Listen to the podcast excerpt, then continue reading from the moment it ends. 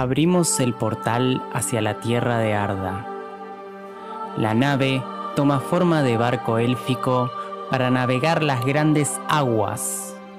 Atrás dejamos la Tierra Media, plagada de misterios y peligros, donde sobrevivimos a los poderosos Balrogs para finalmente alcanzar el honor máximo que se puede alcanzar viajar a las tierras impredecederas, donde la luz de los árboles nos reconfortará y por primera vez sentiremos alivio.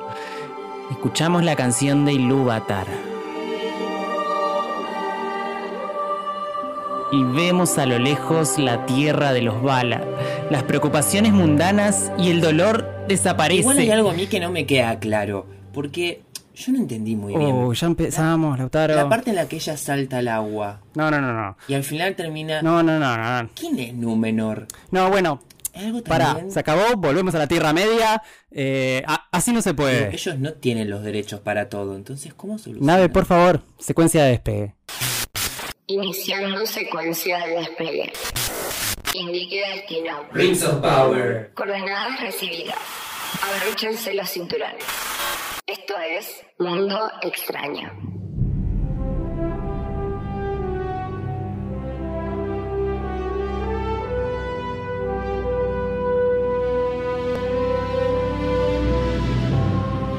Bienvenidos al último episodio de este año de Mundo Extraño y el tercero de esta temporada. Como ya saben, en este episodio vamos a hablar de Rings of Power, la serie de Amazon Prime Video. Pero como yo soy un peligro al volante y podemos terminar chocando en Mordor, estoy acá como siempre con el piloto de la nave, Lauta. ¿Cómo estás? Buenas, ¿cómo va? Muy diciembre todo, pero contento de estar haciendo este, este episodio que teníamos ganas hace rato. Así es, eh, Rings of Power for Dummies, hay que aclararlo. El Dami, acá soy yo, pero también son todos ustedes, así que eh, eh, va a ser un capítulo muy ameno. Así es. Pero como dijo Galadriel en el último episodio de esta serie, un anillo siempre corrompe y dos dividirá. Por eso necesitamos equilibrio con tres. Así que invitamos a Santi. ¿Cómo estás? ¿Qué tal? ¿Cómo les va a todos y a todas? Bien, estoy muy contento de que me hayan invitado nuevamente a subirme a la nave. Eh, así que bueno, espero estar a la altura de, de lo más dummy que puedo ser de, de a los anillos del poder. Claro, lo bueno de este podcast es que no hay, no hay, no hay tal vara. No hay tal vara, igual quiero decir que eso de los anillos, Taller lo tenía preparado hace un montón y tenía muchas ganas de decirlo. Mentira. El audio, el audio es todo de Tayel. Se nota que no hay improvisaciones. No, para nada, para nada, para nada. Eso lo voy a cortar, por supuesto. No. Porque también lo dicto. bueno, No seas así. Es que igual, che, es un o sea, lo venís haciendo, lo venimos haciendo y lo venís haciendo más que nada vos en casi todos los episodios, pero, o sea, este es solo audio que ustedes no lo pueden ver, pero el nivel de planilla eh, de datos que ha armado Tayel para este episodio es una maravilla, digno de cualquier raza élfica. sí, me ¿Lo sirve. dije bien? ¿Es raza élfica? Chiques, eh, bueno, para, antes de empezar, Santi, quizás lo leyeron en nuestro newsletter, pronóstico inesperado, que está escribiendo para nosotros. Le agradecemos un montón, gracias por escribir. Gra- Gracias por la. Gracias, gracias. Gracias, un honor, un honor. Así es, de vez en cuando lo teletransportamos a un cuartito de la nave, le ponemos una máquina de escribir y Santi hace su magia. La esclavitud de la magia, pero bueno. La- No, no, no, posta que, que es, una, es una buena experiencia eh, para los que no estamos acostumbrados a escribir y bueno, como evitamos el pánico escénico porque total eh, queda escrito y obviamente tengo dos editores que lo hacen más eh, mainstreaming a, mi, a mis escritos. Me sirve. Bueno, ahora sí, eh, entramos con la serie. Quiero saber qué opinan a grandes rasgos, eh, si les gustó, no les gustó, qué no les gustó tanto, pero sin profundizar demasiado. Ok, eh, en principio, o sea, nosotros tuvimos, el- vimos los dos primeros capítulos, ¿o no? De en cine. Sí, así es. Ok, y al verlos en cine, igual después, cuando sigo la serie desde la compu, desde la tele, tiene un nivel de épico, digo, al nivel imagen que sostiene eh, toda la serie, digo, la calidad de imagen, la calidad de las secuencias, digo, como está todo muy, eh, mucho en el, en el rewatch también lo vi, hay mucho de los detalles eh, del diseño de producción, de los elementos que aparecen, que está muy cargado. Siento que es un gran despliegue visual que se recontra disfruta. Sí siento que es un poco difícil ingresar en el mundo Tolkien. este que plantean en general Tolkien. Sobre todo, digo, por ejemplo, yo conozco Tolkien, vi las películas, pero no leí nada de Tolkien. Y por ahí nos podemos meter después en esto, pero hay un pequeño problema ahí, conflicto de intereses en el tema de producción, porque hay derechos que no tienen, entonces hay cosas que no pueden decir, o personajes o si, palabras de, derechos del mundo Tolkien que no pueden nombrar, entonces las representan, pero son esos, son esos detalles que que si no conoces el mundo Tolkien se te pasan y un poco pierde, me parece, como el. Nada, el, el super laburo que hay detrás de poner la espada o el casco de cierto personaje que no se puede nombrar, entonces está ahí al fondo con eso. En caso, a mí me pasó que la serie me gustó eh, en general. Eh, me gustó también el hecho de que sea eh, todo lo que generó. Sí. Porque a veces creo que el, destino de una serie también pasa por lo que genera más allá de que, bueno, le gustó al fandom, le gustó, bien, punto. Pero no, esta serie también generó como una polarización. Polémica.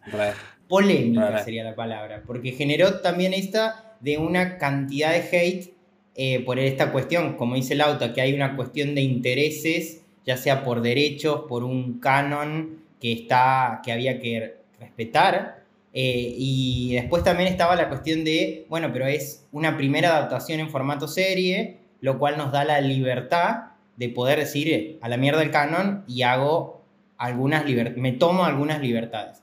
Y yo creo que está bueno eso, que la serie se toma ciertas libertades.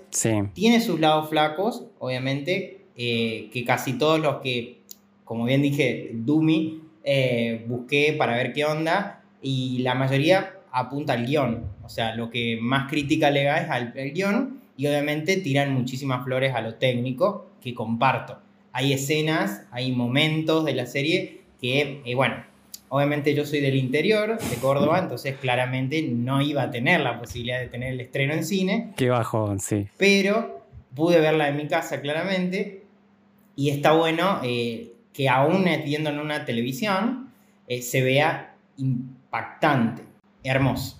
Creo que en eso la estética prima sin dejar de lado los, las cuestiones de, de guion.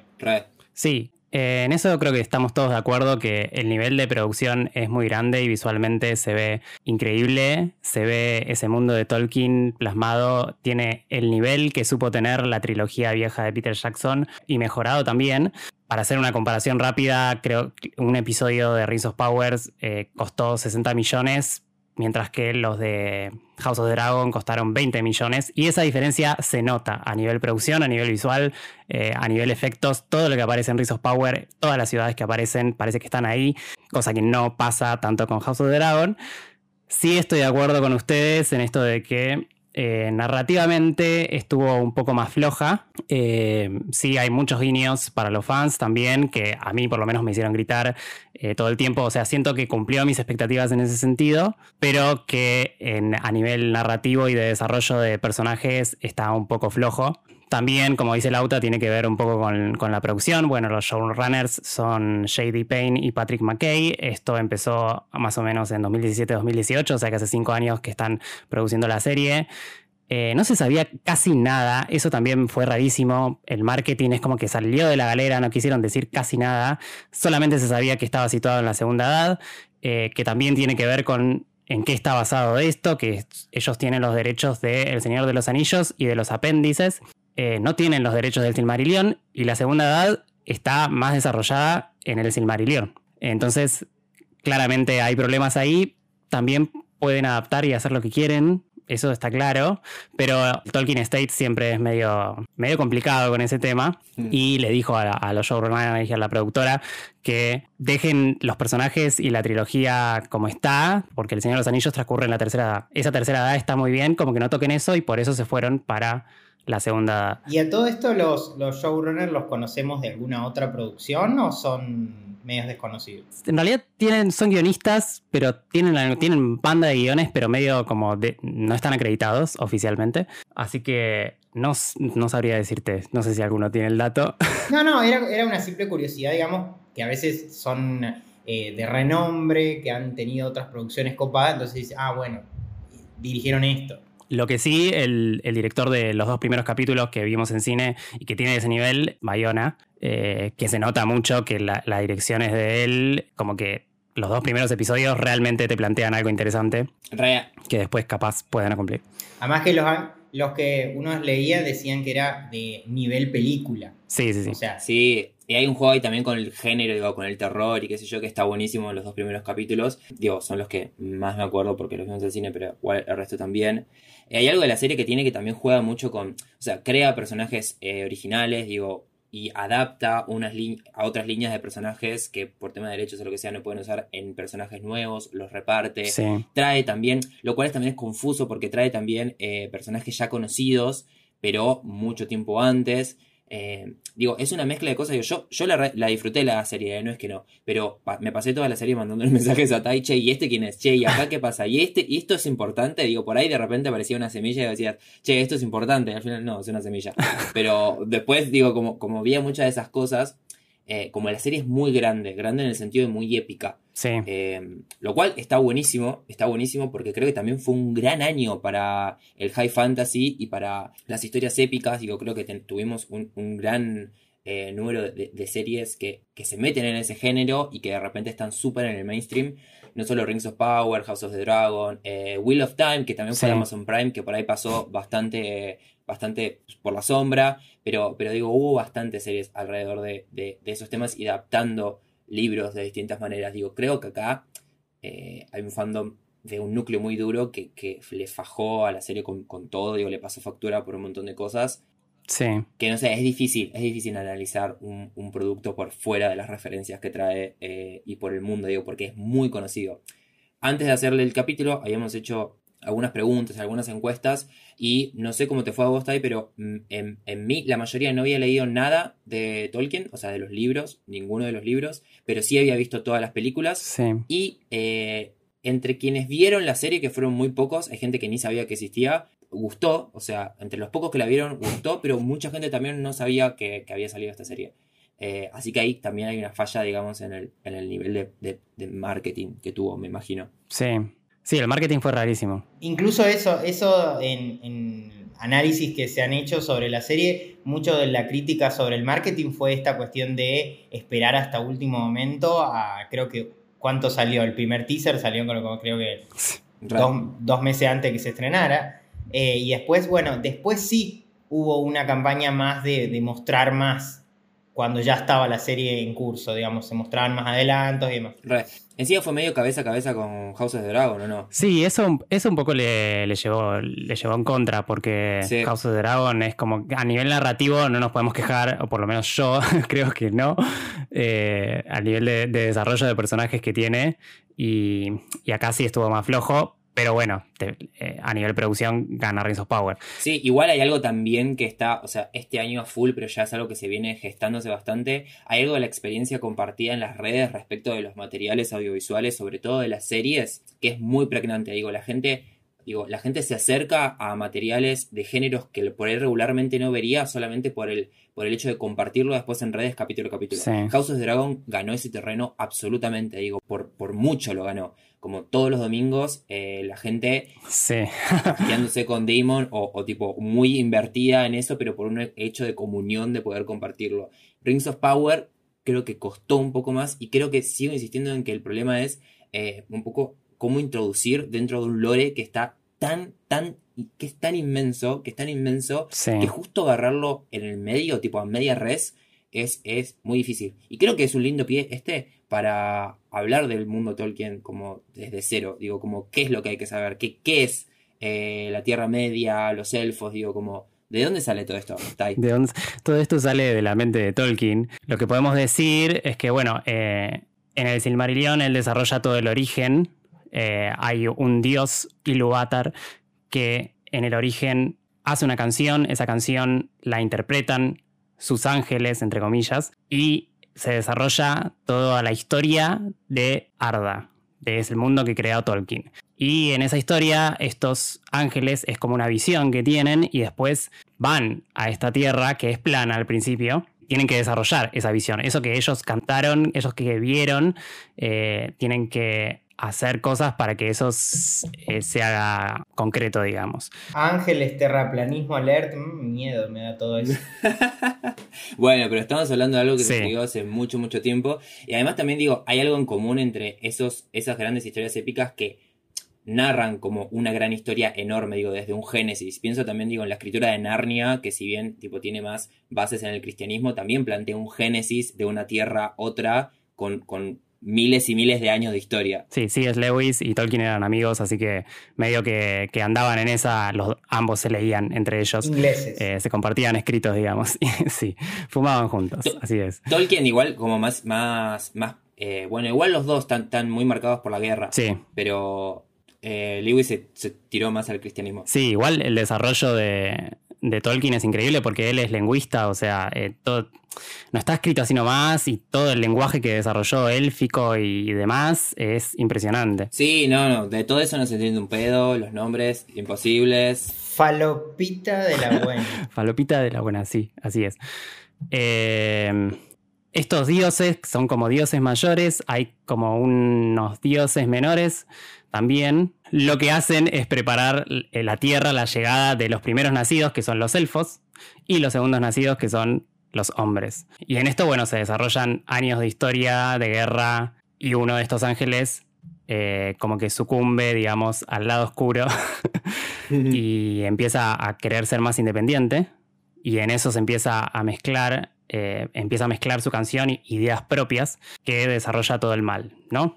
Que este es Morgoth o Melkor, que es el dios mayor y el dios menor de él sería Sauron, lo que ya conocemos de Sauron. El representante de él en la tierra. Claro, porque encima cambian nombres. O sea, lo que se entiende de todo esto es que hay como una historia de Génesis y seres muy poderosos. Digo, como hay algo de, de- del poder que tienen cada uno de los personajes que van apareciendo y cada uno de los personajes a los que se va referenciando, que es enorme, digo, que es enorme.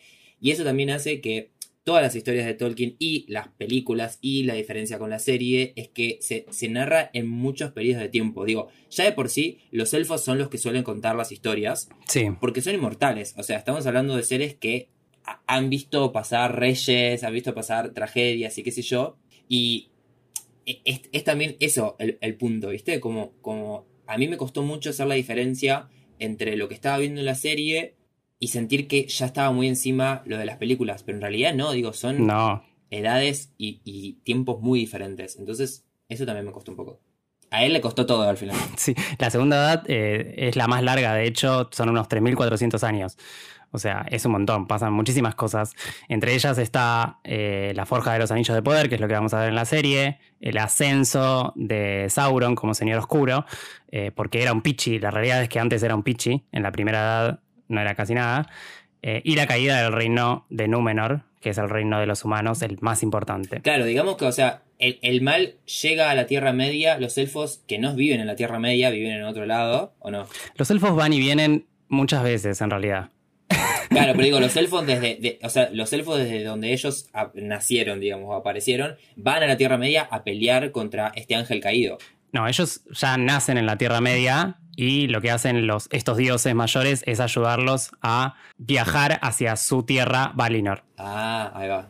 Claro, que, ah, o sea, esa era, mi- esa era una de mis dudas. Bueno, ya que estamos, vamos a preguntar, ¿no? justamente. Re, sí, Sí. sí, sí. O sea, eh, esta cuestión de que se ve en el capítulo, creo que no sé si en el 2, eh, de que, bueno, eh, Galadriel la suben al barquito y tiene que irse al cielo. Sí. Eh, digamos, es ese, ese sería el pasaje del Sí, reino en Eh. la Tierra Media hacia el celestial. sí. Ese es como el, el- cruzar el mar, es ir a Valinor, es la tierra, es el paraíso en la tierra, porque Que ese pasaje ya lo conocemos también de las películas, que es a donde terminan yendo, bueno, los últimos elfos de la Tierra Media y también llevan a Frodo y a Bilbo, ¿verdad? Yo estoy tirando a ver si en alguna le emboco. No, no, sí, está bien. Es, es un gran honor, como eh, es ir donde la luz aflora, digamos, y no hay más dolor ni nada. O sea, y no hay muerte ni nada. Claro, honor que en la serie eh, Galadriel Rechaza. Rechaza. Así es. O sea, la chabona no quiere, o sea, es zarpada. rechaza por eh, su deseo de. A ver, y a vos se están acá de acuerdo. ¿Es por su deseo de justicia o por su deseo de Su venganza? deseo de venganza en este caso. Venganza. Para vengar al hermano que fue asesinado por eh, Sauron. Y a todo esto, eh, en esta cuestión de eh, el que decía recién eh, Lauta, el hecho de que confunde un poco en el punto de cuando estás mirando la serie decir, uy, pero esto ya se está acercando mucho a, la- a las películas de Peter Jackson. Eh, ¿qué, qué- qué tiene de, de, importante, digamos, que eh, haya personajes que están en la trilogía, pero que acá son jóvenes, digamos, eso de, traer y mostrar la- los personajes que, bueno, que después van a ser épicos en, en la demás. Sí, yo creo que eso ayuda al público que justamente solamente conoce la trilogía, como para traerlo a, a- tierra, ¿no? Como ese link que hizo House of Dragon con tantos años antes, Daenerys Targaryen, ¿entendés? Como que es necesario hacer ese link.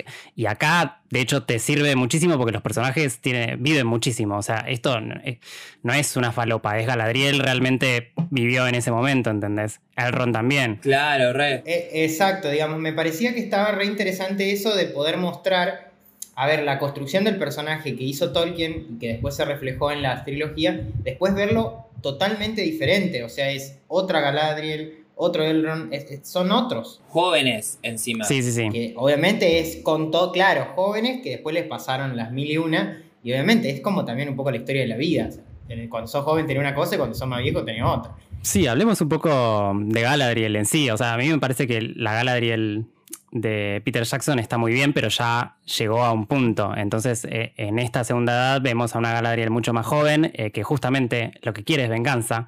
O sea, que va a hacer cosas, se la va a mandar, se va a equivocar. Y eso enriquece al personaje. Eso para mí, su desarrollo está muy bien. Y de hecho, es, está muy bien casteada eh, porque es muy parecida a Kate Blanche por momentos. La mirada es igual. Mal, encima es el personaje que lleva la narración, digo, es el punto de vista, y generalmente es el punto de vista de los elfos también, eh, lo que se mueve Mm. en la serie. Y eso es interesante porque, digo, como en las películas de Peter Jackson los vemos como seres como súper elevados y como súper nobles y como muy seguros de, de- de- de todo, pero por, por los años que han vivido. Y en esta son ellos los que se van a equivocar Sí. en la mayoría de las cosas. Digo, no quiero spoilear tanto, ahora después de última avanzamos, pero digo, tanto Galadriel eh, como Elrond, que también es otro personaje que vemos en la trilogía de Peter Jackson, son los personajes que van a errar, digo, en este sentido de justicia van a errar. Y se dice desde el primer episodio, tipo, a Galadriel se la quieren sacar de encima Sí. porque, eh, ¿cómo se llama? Eh, Gil Galad está seguro de que, que es el rey de, el rey de los elfos, entiendo. Sí. Eh, está seguro de que en su deseo de derrotar al mal lo va a ayudar a eh, generarlo. Digo, como una cosa medio... Sí, Gilgalad tiene como esa visión a futuro también, eh, que es como un poder particular de él. Por eso sucede al final. Claro. Eh, eso también juega mucho, me parece, a la hora de, de- de una persona que quizás no está metida en, en la historia, digamos, de los libros y demás, el hecho de que también durante la serie haya esas cuestiones de, de visiones, de, de predicciones y demás, que también te van orientando más o menos a cómo va a seguir la historia, digamos. Para, que- porque, a ver, por ejemplo, justamente estábamos hablando de Galadriel, eh, una de las críticas que se le hace, que, que no estoy de acuerdo, es que él es un personaje monótono, sí. que, dura, que recién a la- al, al sexto, séptimo capítulo empieza a mostrar un cambio. Que es, bueno, justamente cuando le explota todo en la cara, claramente.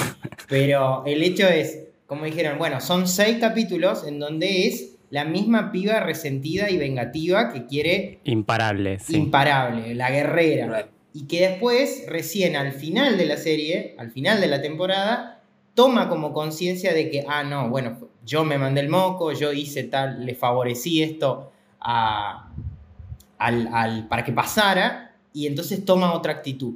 Pero bueno, a mí me parece que, que eso también generó en la gente, que lo vio, el hecho de que eh, podía parecer como un personaje aburrido. Sí, yo creo que es un personaje obstinado y que esa obstinación la lleva a, digo, como puesta en un objetivo bueno, si queremos, pero digo que la lleva a eh, tomar malas decisiones y a tener como falta de juicio, digamos, en algunas cosas. Lo cual, digo, creo que se plantea en todo el mundo élfico, digo, en todos los personajes élficos que aparecen como no sé si decir soberbia, pero digo, creo que también hay algo de la corrupción, o sea, de la corrupción eh, oculta, de la corrupción que no se quiere aceptar. eh, digo, lo de las hojas Sí. poniéndose negras, digo, como hay toda una, una referencia hacia eso, digo, como a la, eh, sí, a la soberbia de los elfos. Bueno, no solo de los elfos, porque en los, en los, eh, ¿cómo se llaman los que están en las minas? Los enanos. Orcos. Los enanos. En los enanos, digo, los enanos también pasa. Eh, y creo que eso es lo que vamos a ver en la segunda temporada. Como, como a dónde. a- qué provoca la soberbia de, de los, de los enanos. Sí, hay algo, como que todos los personajes tienen algo de no soltar, ¿entendés? Los elfos no sueltan que los hombres en algún momento estuvieron del lado de Morgoth y de Sauron y por eso los viven vigilando. Eh, Galadriel no suelta la venganza eh, por la muerte de su hermano. Yo tuve una, una, una epifanía. No, eh, el hecho de que justamente esta cuestión de, eh, de no soltar o de que cada uno sea como muy... eh, cada uno con su quintita, digamos. O sea, los elfos son ellos los mejores, somos los más mejores, y después cada uno lo suyo. Bueno, Sí. que no hay como una idea de, de mancomunidad o de comunidad. En Como a eso vamos. Claro, y en cambio sí lo que me parece, que es muy contradictorio, es que en el caso de lo que plantea este líder de los orcos, Sí, es una idea de comunidad. Sí. Comunidad mala, obviamente, una comunidad de, de Sí. asesinos. Pero hay una idea de comunidad. Porque, o sea, lo que el, el chabón en uno de los discursos justamente plantea esto de eh, queremos darle una identidad, un lugar, eh, y que puedan los orcos ser una raza o más, digamos. Y me parece que ahí hay una idea de comunidad que claramente las otras no lo tienen. Sí, la, la pequeña diferencia es que, bueno, a ver, cada, ca- entre cada raza hay comunidad en- y los orcos un poco que quieren dominar todo, así que no sé cuánta comunidad puede llegar a haber ahí.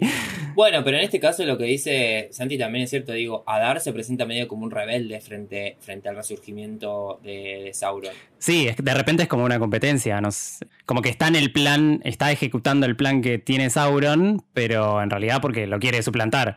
Para beneficio propio. con su propia agenda. Igual, digo, también, también hay algo que es una época histórica rara de, de abordar, porque es medio paz, Sí. pero en realidad se viene de toda la guerra entre los elfos y lo otro, y los, los, los malos, digamos, que destruyó todo y es un resurgimiento y son razas que todavía no se terminan de, de asentar, digo, como...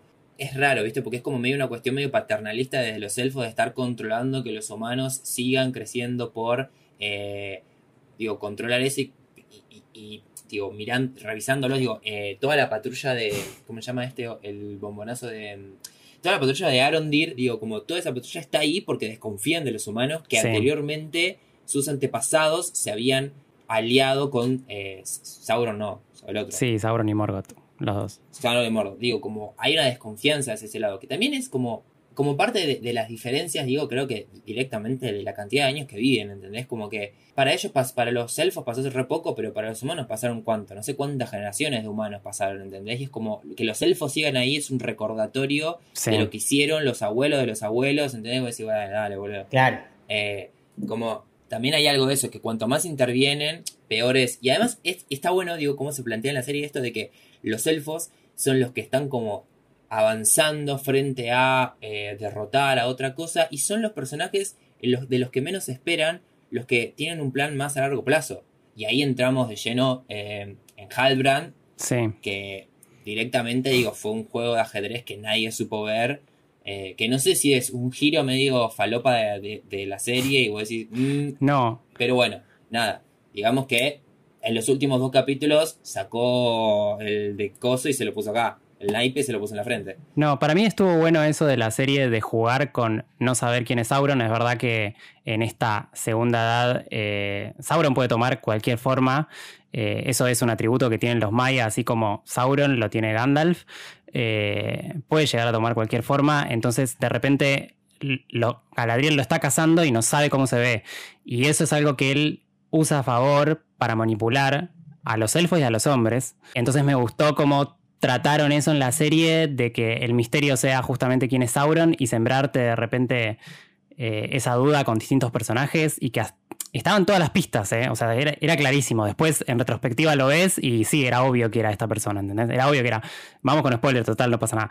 Era obvio que era Halbrand eh, Sauron, ¿entendés?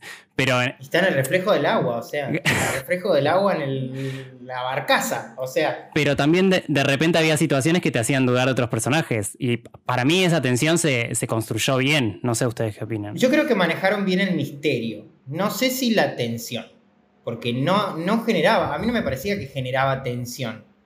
Generaba esa cuestión de, mm, sí es, no es, mm, mm, sí, jugaron con ese misterio. Es lo mismo que con el extraño. Re, digo como... Igual. Sí, O sea, que después al final, a diferencia de este, no sé si te aclaran si realmente es Gandalf o no es Gandalf. Es medio como una... Y técnicamente lo podría hacer Gandalf. Lo podría hacer. ¿o no? Hablando justamente de eso, ¿qué piensan de lo que se dice de las tramas inútiles que tiene la serie? Como por ejemplo la trama de los pelos. Los Harfoots. ¿Por qué te parece inútil? A mí me parece una trama.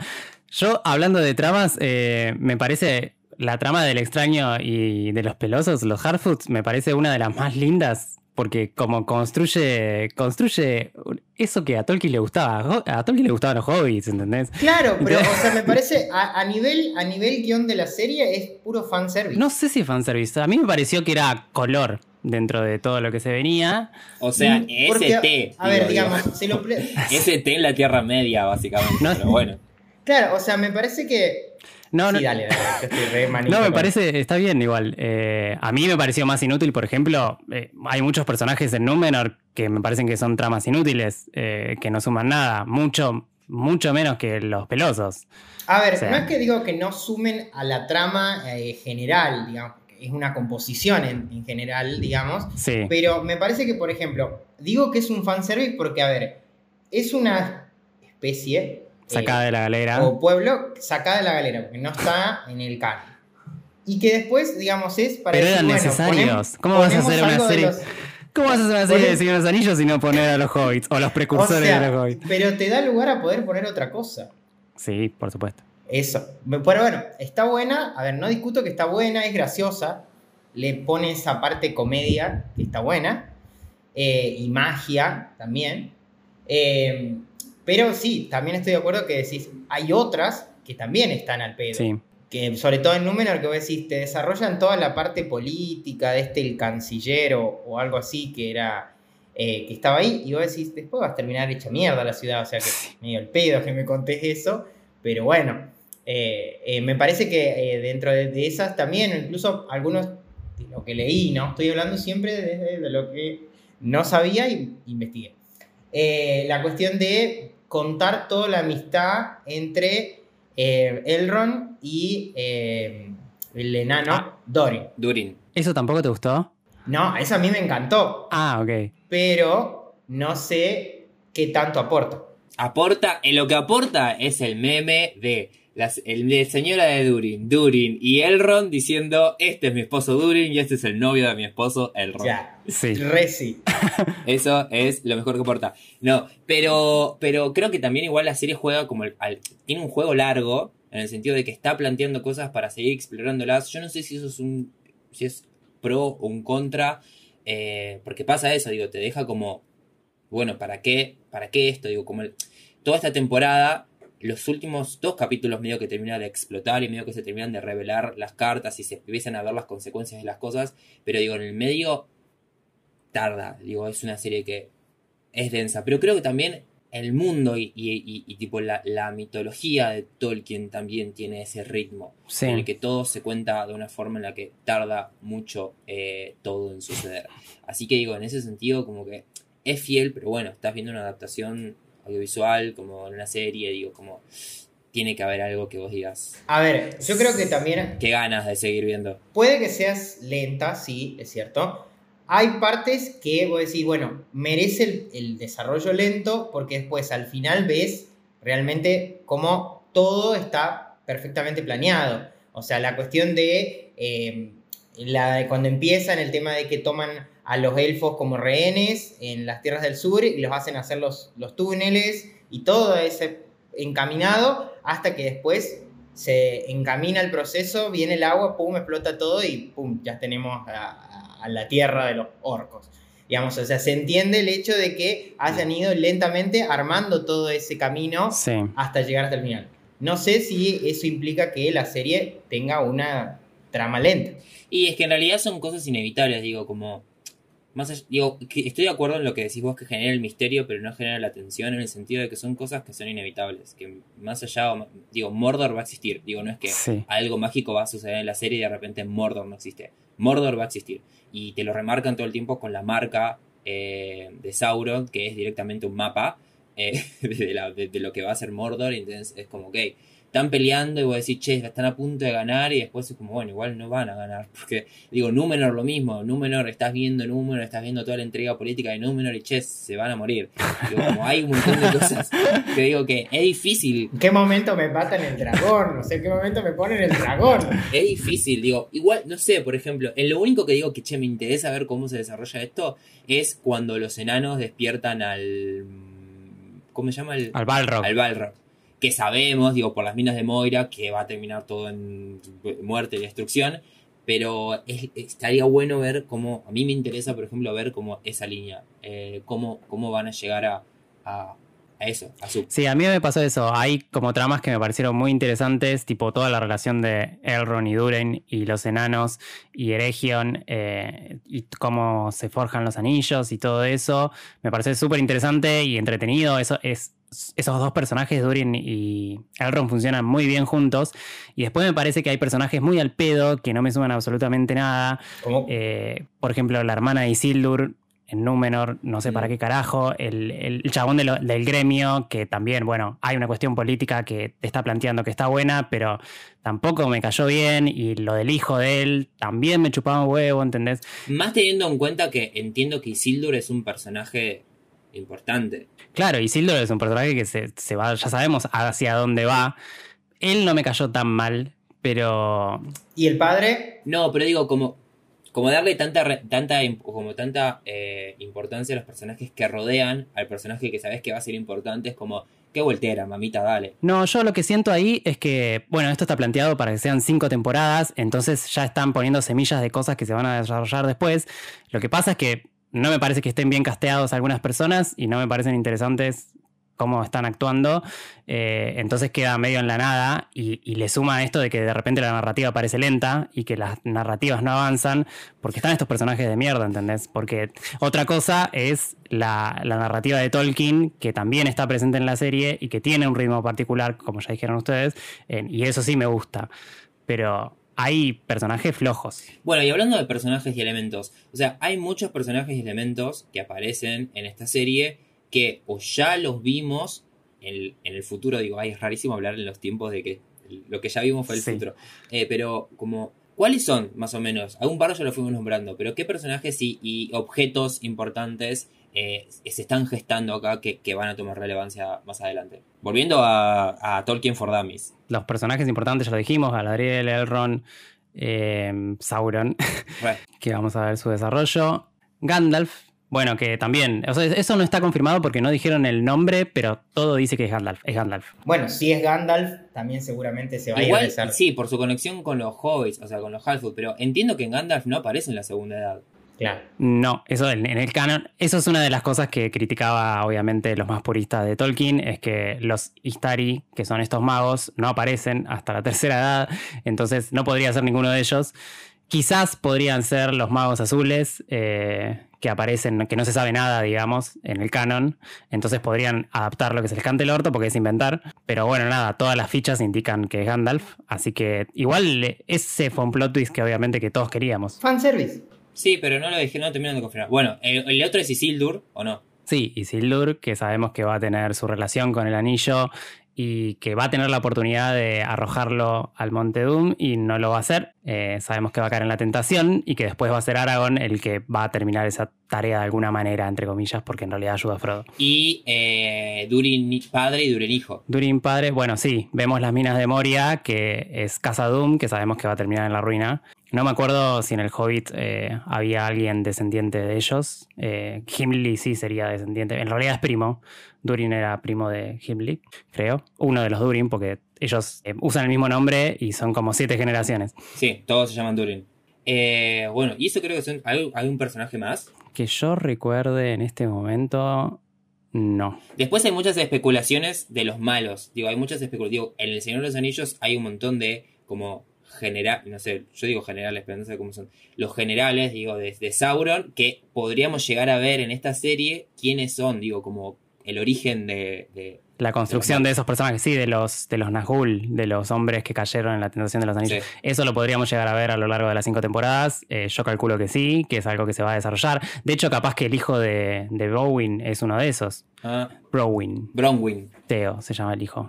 Bueno, y en, to- en toda esta situación, eh, que también salió, y bueno, creo que Lauta, justamente vos, en, la publicidad del capítulo, eh, mostraste esta captura de la, de la pregunta Dummy de, de Lauta, de si esos anillos que se veían ahí era el anillo de la película.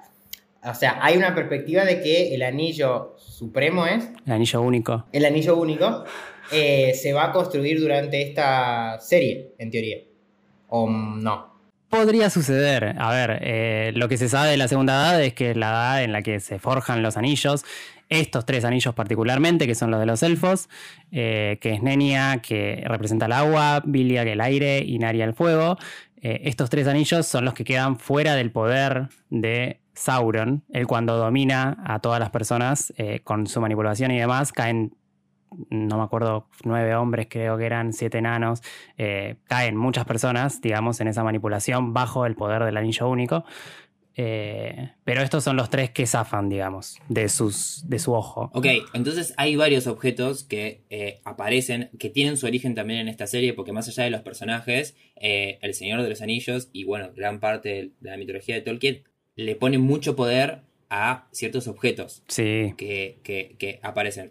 Por ejemplo, digo, como vemos el origen de eh, el material que encuentran en las minas, que después digo que Midrill, sí. que en, la- en El Señor de los Anillos es lo que es la armadura que tiene Frodo, digo, como vemos acá recién el origen y por qué es importante Sí, para los elfos y por qué mandan a Elrond a hacer todo el trámite y la tregua con los enanos para obtener ese material, mi, mi- el mitril, sí, Eh, porque eso los va a salvar de la corrupción que está sufriendo sí.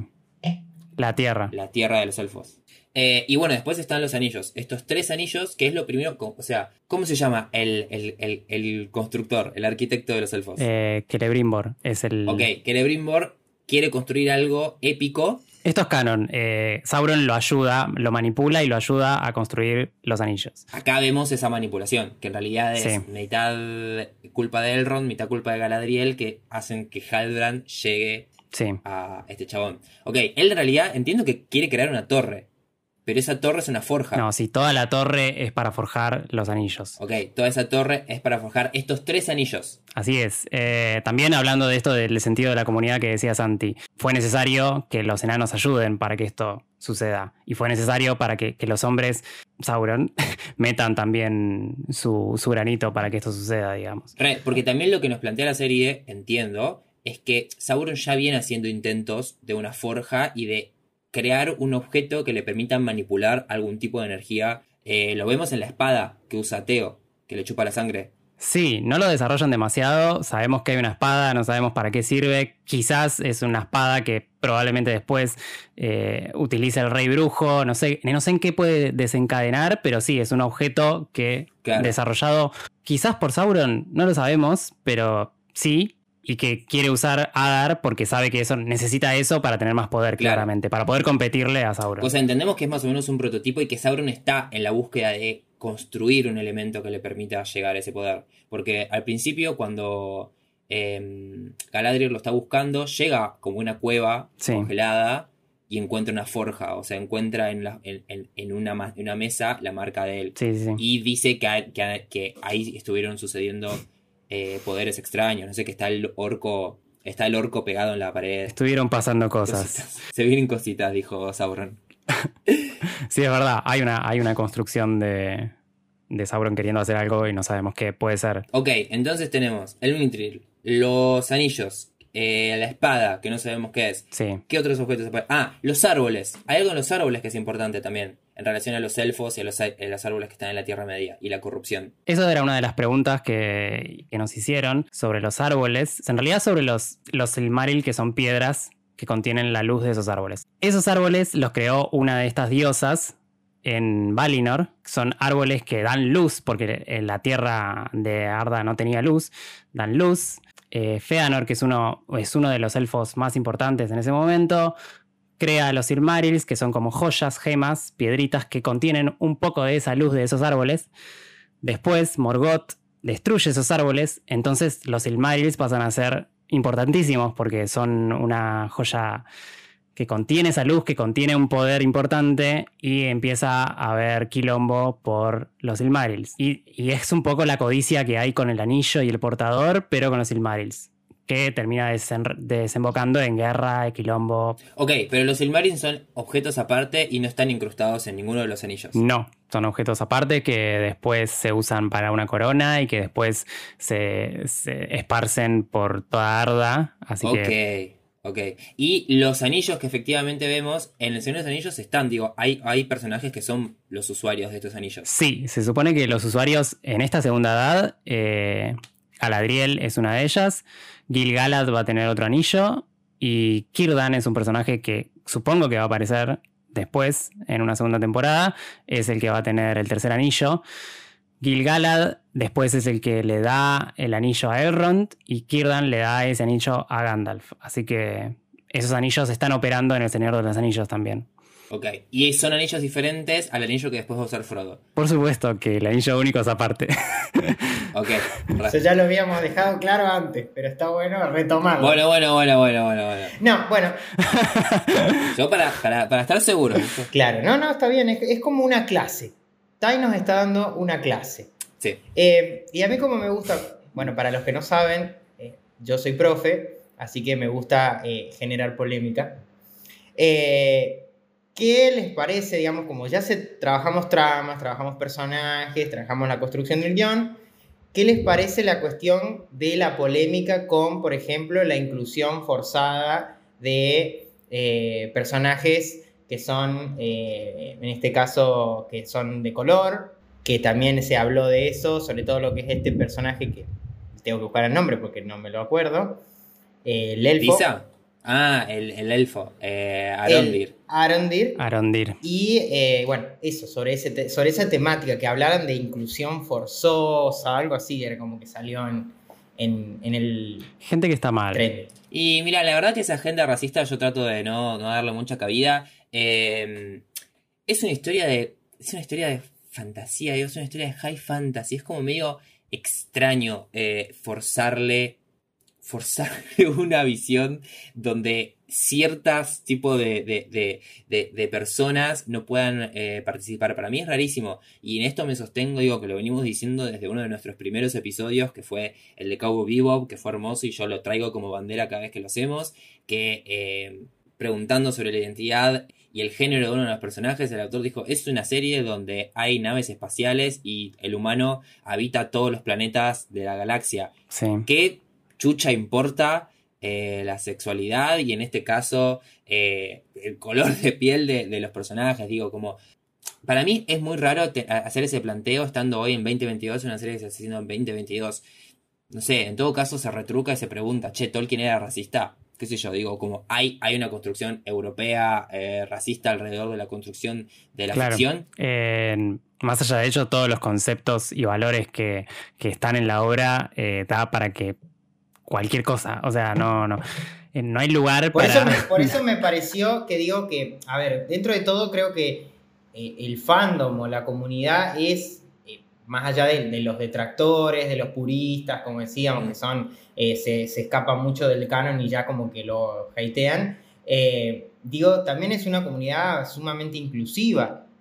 Eh, y me parece que, que salgan estas cuestiones, que yo uno que está fuera, digamos, que no, que no está dentro del, del mundo Tolkien, que surjan estas cuestiones para criticar que uno de los personajes sea interpretado por un latino, eh, me parece como que no, que atrasan, digamos, siendo, como decían ustedes, una serie que se hizo ahora sobre un libro escrito hace Sí, cuántos años, pero... mismo el actor que se llama Ismael Cruz Córdoba, que es afro-puertorriqueño, salió a decir eso, o sea, es, como decía Lauta, es fantasía, ¿por qué no podemos ser parte de, esto, de, este universo? O sea, es así. eh, de- recibió mucho hate por esta boludez, pero bueno. Sí, también que si vamos al caso, digo, si empezamos a analizar posta la historia de eh, las referencias y qué sé yo, que usan autores europeos, porque eh, hay, hay que decirlo, digo, como lo, mainstream está escrito escrito por la mayoría de europeos. Hay muchas cosas que si te pones a hilar fino, salen de, de- de- del folclore de comunidades a las que han arrasado, a las que han sometido y a las que le han robado el imaginario en función de armar sus grandes historias de ficción. No estoy acusando a Tolkien de eso, claramente, pero a lo que voy digo es como, ¿quiénes somos para estar apuntando el dedo a la representación que hay en series de hoy en día sobre adaptaciones de, de historias mucho más antiguas? Eh, no sé, para mí es raro, igual lo entiendo, digo, hay como un- una ola, que son pocas las voces, quiero creer que son pocas las voces, pero que, que toman eh, la reacción, y son pocas las voces, pero son muy violentas de, la reacción hacia eh, cierta agenda woke, cierta agenda progresista, eh, donde ven atentados los valores contra un status quo o sobre unas normas o algo que tenga que funcionar. Digo, y eso es, eso es un paraguas para un montón de mierda racista que la verdad hay que dejar sin cabida. ¿Qué decir? Sí, a mí me parece genial la postura de la producción en sí, con toda la diversidad que hay, y que al final eh, el malo es el cis hetero blanco, así que Como en la vida real, muchachos. Sí, además que, bueno, viendo también, eh, como dijo Lauta al principio, eh, Tai nos hizo todo un listadito con todo un guioncito hermoso para poder ir viendo los datos. E incluso en cada uno de los personajes nos puso obras que hicieron. Y ver que hay algunos personajes que son totalmente eh, desconocidos. Digamos, que no se le conoce alguna película que hayan hecho, alguna serie que hayan participado. O sea que también se habilitó a que surjan nuevos nuevas eh, figuras. actores, digamos, que, que triunfen, nuevas figuras. Eh, obviamente que eh, creo que gran parte de, de la comunidad banca, yo creo que la amo a Disa. Ay, Pero sí. Bueno, es una cuestión mía nada más. Yo la amo profundamente. Sí, Disa, absolutamente. Creo que es un, un gran descubrimiento. Bueno, un personaje de que no hablamos, no sé si nos queda tiempo, es Miriel, Miriel, la reina de Númenor. Númenor. la reina. Ah, mire, pobre. Me da una pena ella. Me parece un gran personaje. Eh, a la actriz igual no la conozco tanto, sé que estuvo en Colombiana, en Star Trek Into the Darkness, y hace poco la vi en una película de Amazon, eh, que nada, ahí no destacaba obviamente, pero acá me parece que es un gran personaje y se quedó ciega, pobre. Pobrecita, también. Después de toda la evolución que había tenido, digamos, la apertura de... El padre, ahí hay, ahí hay como una conexión con, con House of the Dragon. El padre le dijo que iba, que iba a quedar oscura si se iba a la Tierra Media. Eh, hay una cuestión profética, igual que en House of the Dragon. Hay que hacerle el viejo, hay que hacerle caso al viejo moribundo. Eh, ese es la- el mensaje. Hay que hacerle Claro. caso al viejo moribundo. Bueno, y ahí es uno de los. eh, otro de los objetos que se nos pasó cuando hicimos la lista. Eh, la bola de cristal La Palantir. es un elemento. Sí, es verdad. Es un elemento, ¿no? Es un elemento que aparece en la torre de, de Saruman, en El Señor de los Anillos. Es un elemento que se usaba en esta época para comunicarse y lo que vemos acá, que también funcionaba de manera de visiones eh, de futuro o lo que sea, como un nuevo poder. Eh, pero bueno, para cerrar, no sé qué esperan de una segunda temporada, si es que tienen expectativas o... Eh, a mí yo la verdad que eh, sí tengo muchas expectativas. No sé si buenas ni malas. No me voy a poner, me voy a poner en condescendiente. Y voy a decir que tengo eh, mucha expectativa de cómo se va a desarrollar. Quiero pensar de que todas estas tramas que, que para algunos pueden ser inútiles, para otros pueden ser que hacen, hacen al conjunto, creo que van a poder, si son cinco temporadas, van a tener el espacio como para poder desarrollarse.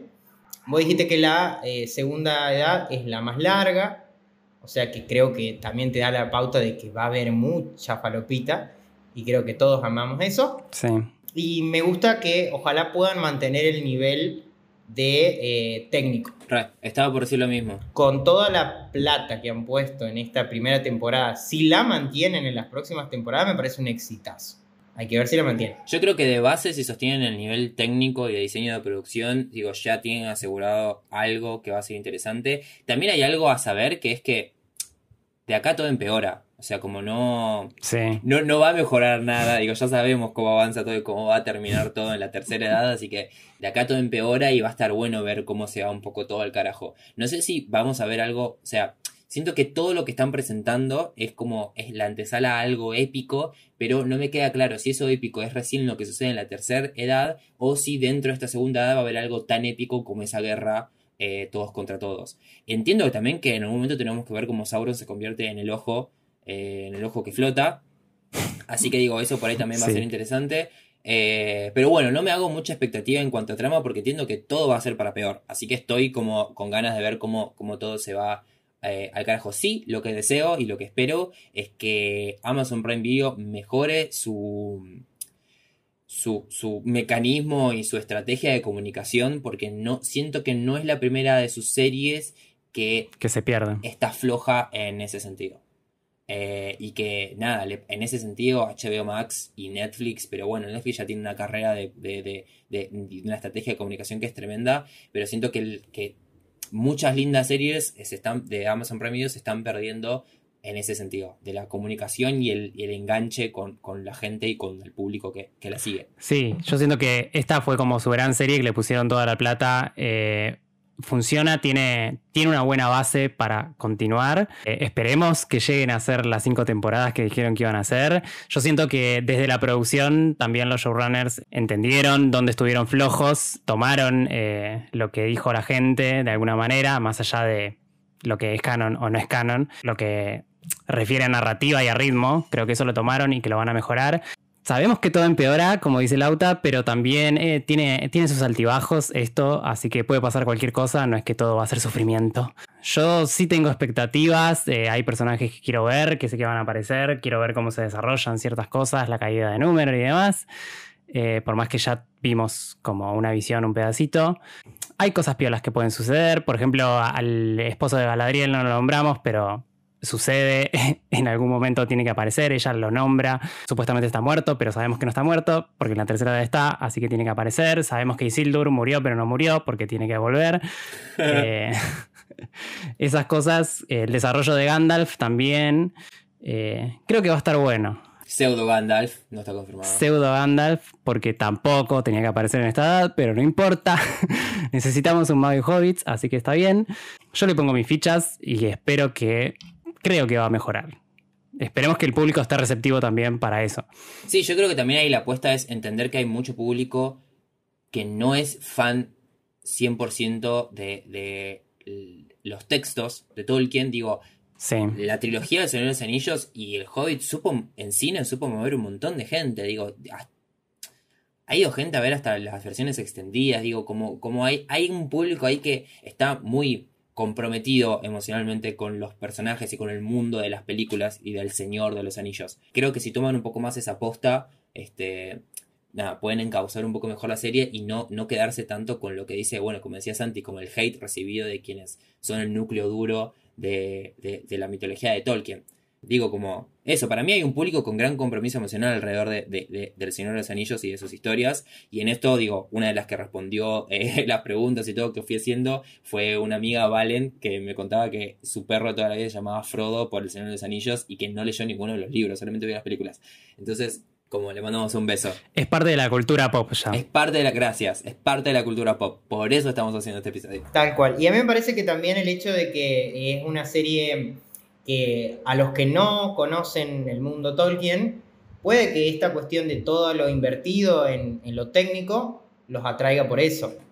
Creo que hay mucha gente que a lo mejor si, si se toma el tiempo de ver los primeros dos capítulos, y seguramente va a seguir viendo la serie. Sí. Pero bueno. Eh, También es, una obra que en un principio se creía inadaptable y ya tenemos dos trilogías y una serie, así que eso a favor. Están sucediendo cosas con sagas que parecían inadaptables, eh, así que aguante.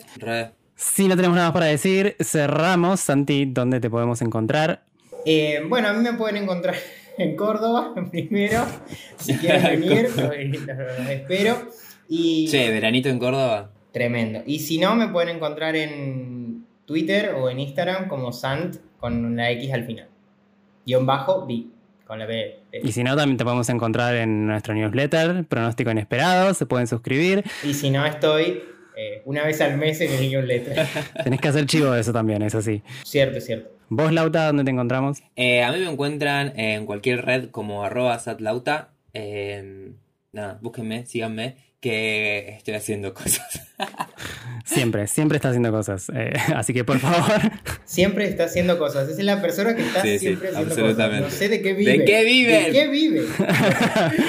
así que estén atentos a sus redes. A mí me encuentran en taller.nicolás en Instagram, que subo dibujitos, en taller Nicolás con doble N en Twitter. A nosotros nos encuentran en arroba mundo extraño pod en Twitter, que vamos a estar este verano subiendo muchas noticias y cositas. Eh, los esperamos. Por favor, suscríbanse también al newsletter que tenemos a Santi y nosotros también vamos a estar metiendo fichas.